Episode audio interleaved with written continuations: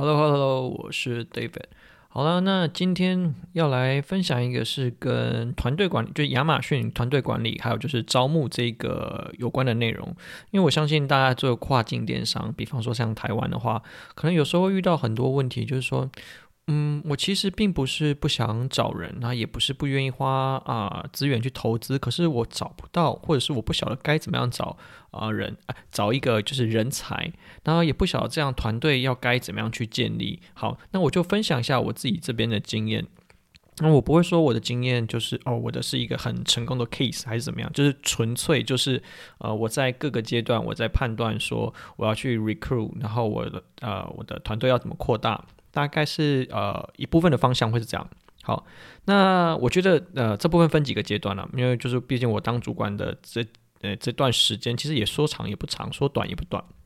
好，那第一次当主管的时候，就是呃公司告诉你，老板找人给你，或者是说从其他部门调人给你，让你负责管，那负责把这些人教会做亚马逊，然后让整个部门可以 run 起来。然后第二个阶段就是变成啊。那个时候我的角色就是从诶，在公司里面可能就是一个 consultant，然后突然间变成主管了，然后基本上就是按照、呃、你目前这个部门的业绩以及人力的占比，按照一公司的规定，然后你可以找多少人，然后需要按照公司正常的 recruit 的流程，而且你只能透过啊、呃、某几个特定的人力资源平台去做呃人才的搜寻呃搜选。那那时候我掌控的是呃整个部门的人力预算啊、我必须去权衡，就是啊、比方说我可能。啊、这个人比较薪资开的比较高，我可能就只能请比较少。然后我就是你，大家大家可以理解啦。然后我必须要去衡量这个 workload，还有就是它的产出啦。那就是我掌控就是这个部门人力预算。当然我可以就是缩小嘛，但是大家我相信大家知道啦，就是你预算申请了，你不用完，你下个下一个季度就是会被砍。所以我就想办法尽量去把这个预算拉拉到满嘛。我就尽量把人全部找齐。好，那在第三个阶段，其实就是在我现在这个阶段。然后这个阶段一开始。呃，客户他呃有要公司要扩张的，呃，应该说公司他公司要扩张，他需要去建立一个呃欧洲的部门。那可是因为他拿捏不准说，呃到底该怎么样去扩张，然后到底该怎么样去呃调整，会是比较合理的。那呃，我觉得那个时候状况比较说，呃，比较像是我们一开始的时候是公司。啊、现在需要哪一个角色？好，那我们就招募这个角色。可是在，呃讨论到中后期的时候，其实我们的目标其实是，我们把我们的整个财务报表拉开，然后我们去讨论所有各个的项目成本，然后我们去对于每一个项目成本，我们去给它定义，哎，不是定义，我们去给它规定说啊，这个合理在公司的状况下，它合理的上限是多少？那如果说今天啊、成本要超出这个。目标值的时候，那我们可能就是这个啊、呃，权责可能就要过到老板老板手上。好，那我们就把所有的成本分开，所以我们就是这时候有分出了啊、薪资成本、行销成本、销售成本，就把它摊开了嘛。好，那这个时候我们就是利用我们的薪资成本回去回推说，OK，那这时候我们可以找多少人？以现在的状况，我们可以找多少人？那我这边啊、不会去分享前面就是什么啊、第一段哎、第一次或是什么啊。就是比较比较偏，就是大家的前面两个状况啦，我不会去分享前面两个状况，因为这个跟大家状况应该是蛮类似，我就不赘述。那今天我要分享说第三个阶段，我在亚马逊电商这边，我到底要怎么样找得到我要的人？好，这时候可是呃，在这个阶段的时候，因为我们要做欧洲，真的时候跟老板在讨论的重点是，老板其实他是想要找有经验的，因为他觉得呃，欧洲对他来说呃。不确定性比较高，所以他希望就是诶可以找到有把握的人，这样子呃失败的几率比较低。那可是我，我的出发点是，我希望找到人格特质比较合适的人。为什么我会这样子讲？因为那个时候其实我们整个全部都是啊、work from home，而且都是 remote team，所以你的就是啊、self motivated 需要呃很高强，那怎么讲？就是你自自我管理的这能力要很强啊，你不能是就是可能要。啊、在有有有的人工作是啊、我到公司里面工作很好，可是我自己工作的话，可能呃自制力不足，他就没有办法去完成他应有的工作，所以我希望去找人格比较呃人格特质比较符合的，因为加上我们又是不同时区，所以在这样这个团队建立状况下，我们其实很难去掌控每一个人他实际的产出，所以我会希望去找人格特质比较适合的人。那当然我们这边讨论了很久，因为老板其实他是工程师背景嘛，他想要找有经验的人，他觉得啊、这样子。呃，还不需要花很多时间去做知识的移转。OK，那我觉得我的立场是说，我那时候立场就是，其实我们这边交换了很多然后呃，最后就是说服老比较像说服老板一件事，呃，有经验的人薪水比较高，比较贵。那我们如果说，比方说我想要人格特质适合的人，然后他可能喜欢自学，这种人在哪一个阶段比较多？通常要么是老板，要么就是新鲜人。那老板不可能嘛，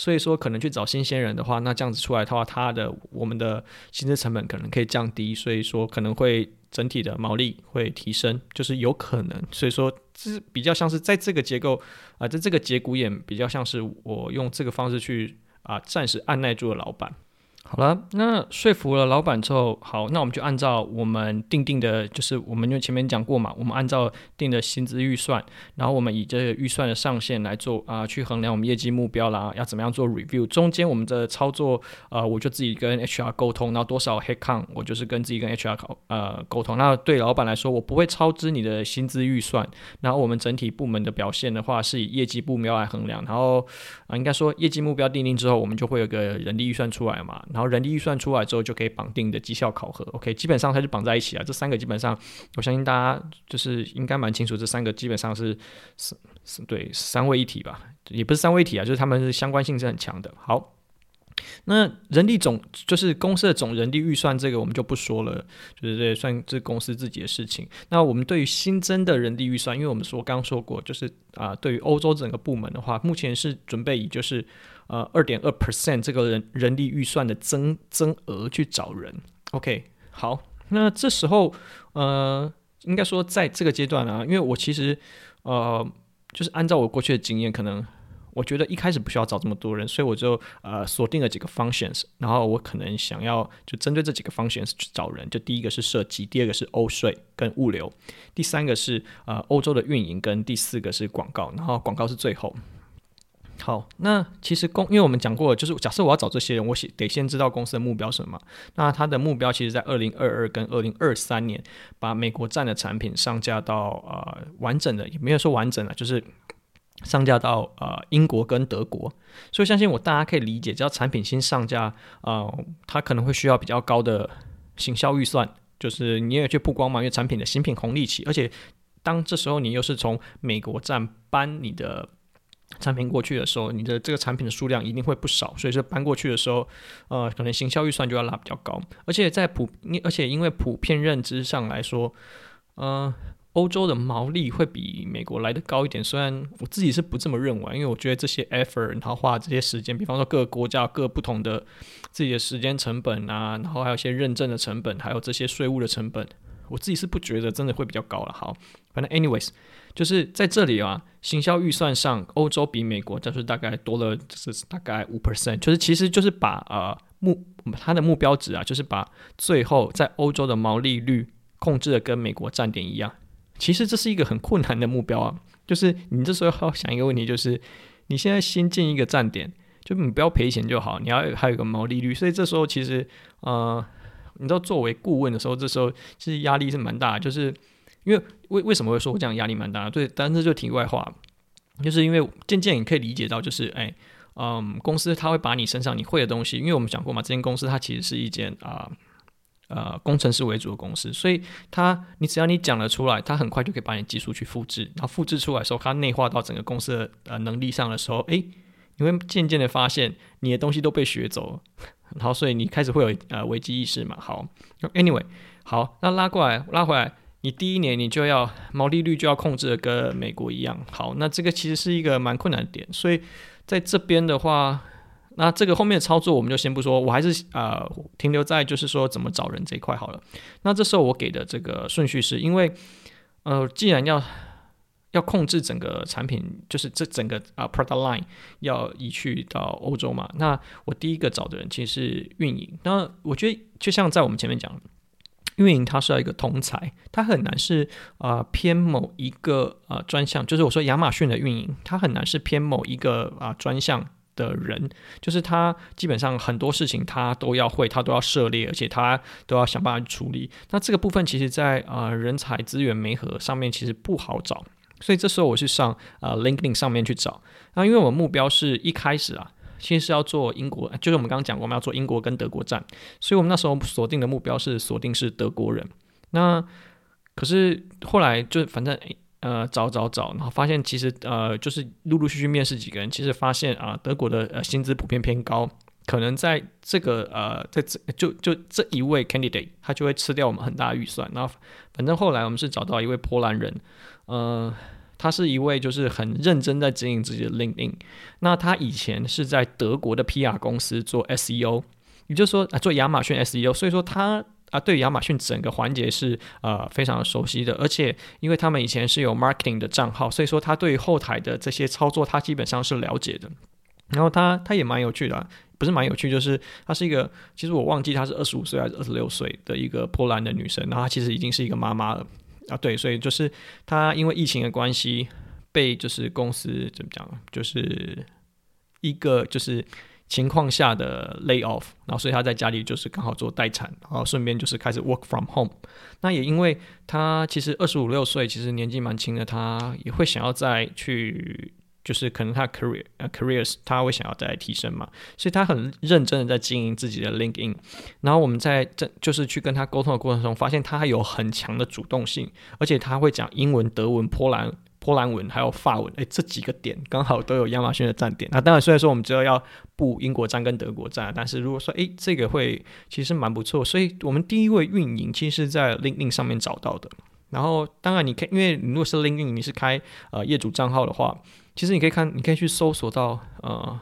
可以把这个关键缩缩呃缩得很小。那薪资多少，我、就是不方便讲。可是我就觉得说，他比台湾人的薪资来得高，可是又没有到美国这么高。然后而且加上，我觉得做就像我们讲的，我一开始说我我我追求的就是我想要找的团队，或是帮客户找的团队，其实是希望人格特质上他是有比较主动性的，然后他自学能力比较强的。所以说，呃，当我在面对就是就是跟这个这一位波兰女生在讨论的时候，其实我们的沟通蛮有趣，就是因为呃，英文应该是她的第三语言，然后英文是我的第二外语，所以说我们两个沟通起来其实并没有非常的顺，可是她。很多时候他会很，就是他主动性很强，他会很很想要去理解很多的事情，就是你可以看得到他对于很多事情的积极性，所以我觉得在这人格特质上是我认为他是啊、比较符合我们要的 candidate。然后再讲一个比较啊、实际一点，就是因为我其实她是一位妈妈，所以我相信就是大家就是当过父母应该会比较责任感，所以说我觉得在这个时候我们就选了第一位是选了这一位，在 LinkedIn 上面找到一位波兰的女生，然后再来第二。第二个我们要找的是税务及物流的人士。那因为我的本我本身其实是做呃，就是如果真正的实际有拿到账号去抄，其实我是做欧洲站出来的。所以税务还有物流这一块，其实呃大方向我知道是该怎么做，但是对我而言，我需要有一个呃 operationist，啊、呃，就是有一个人实际上去帮我操作这些东西。比方说像什么报税，我就不可能自己在那边做报表或者什么，呃，提供细部资料给相关单位，这我没有办法。那至于税务为什么会跟物流这边我们会把它这个 function 绑在一起的话，就是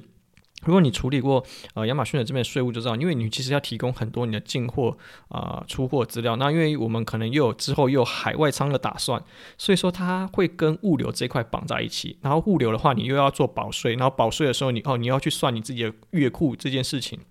其实会有些呃，如果你是把这两个分开的话，你等于要两个人才能做这件事情。所以，呃，我其实我们在这个找找人过程中啊，好像大大家不知道有没有听过一个说法叫一二三四五，就是我要找一个人，给他两倍的薪水，做三个人事，创造五倍的价值。OK，大概大大概就是这个这个这个概念。所以就是，嗯、呃，他他可能 就是会比较辛苦一点啊。然后，可是因为我们后来在找的时候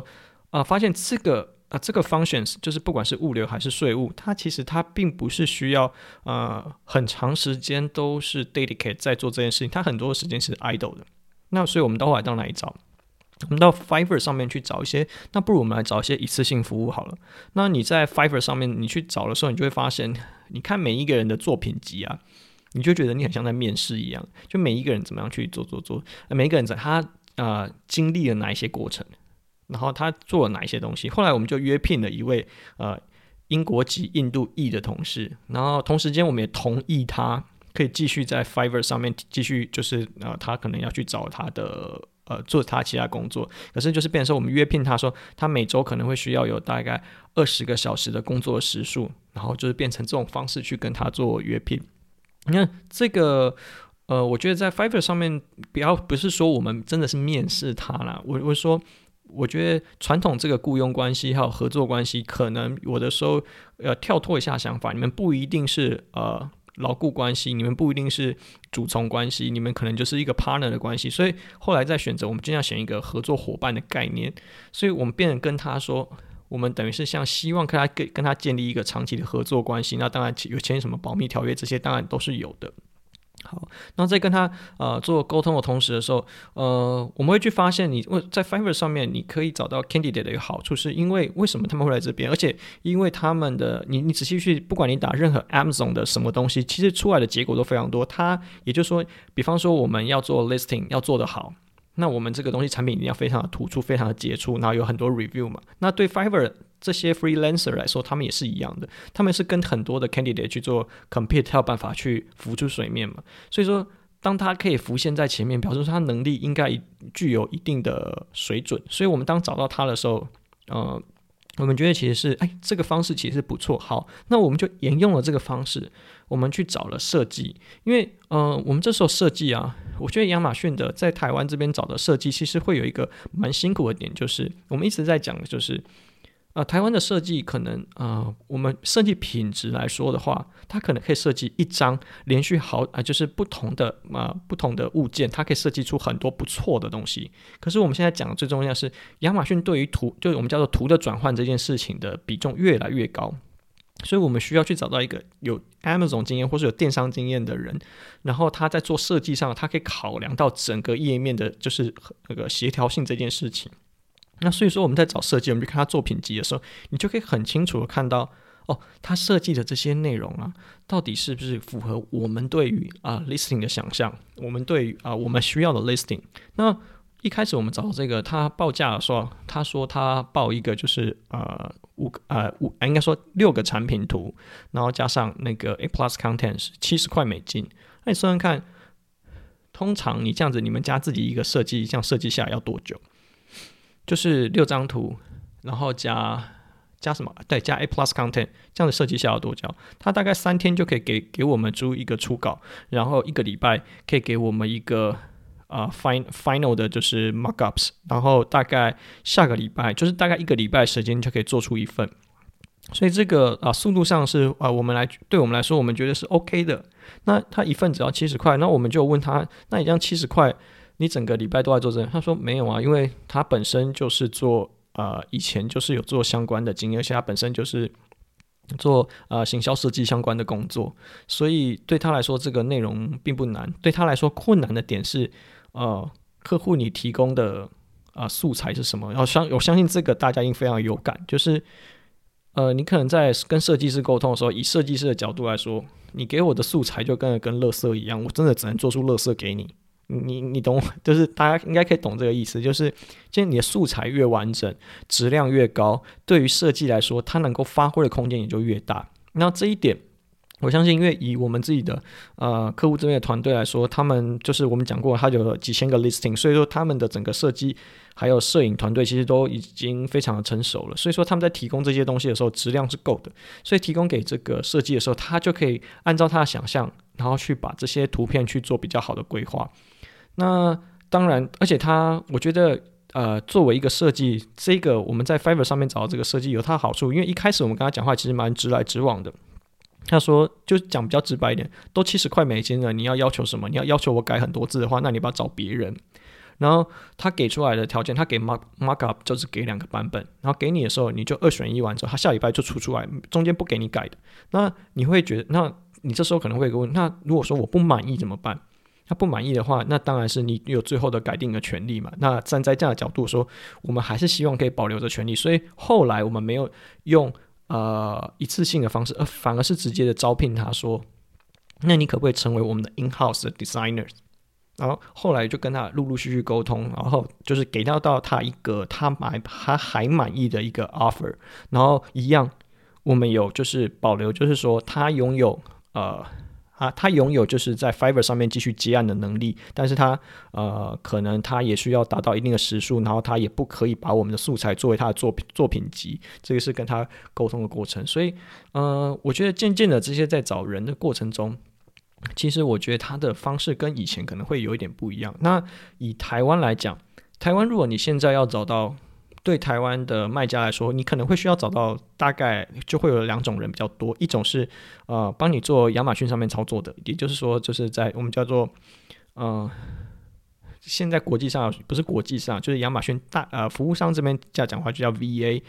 就是 virtual assistant，就是他可能会 locate 在啊菲律宾或者其他英语系的国家，去帮你做一些 daily 的 operation，这是这个部分。那再第二个会是设计，那设计就像我们刚刚讲，你要找到很难找的人，其实会很辛苦，因为如果说你要单一张设计，我觉得你就这这这不用考虑了，你就是你哪一个质量好，你就去哪边找，而且甚至你如果你产品不多。你也不需要找一个 in-house 的 designer，你就发包出去外面找发发包的呃人来做就好。那如果你是呃 ASIN 数量比较多，或是你有长期你有 creative 的需求，比方说现在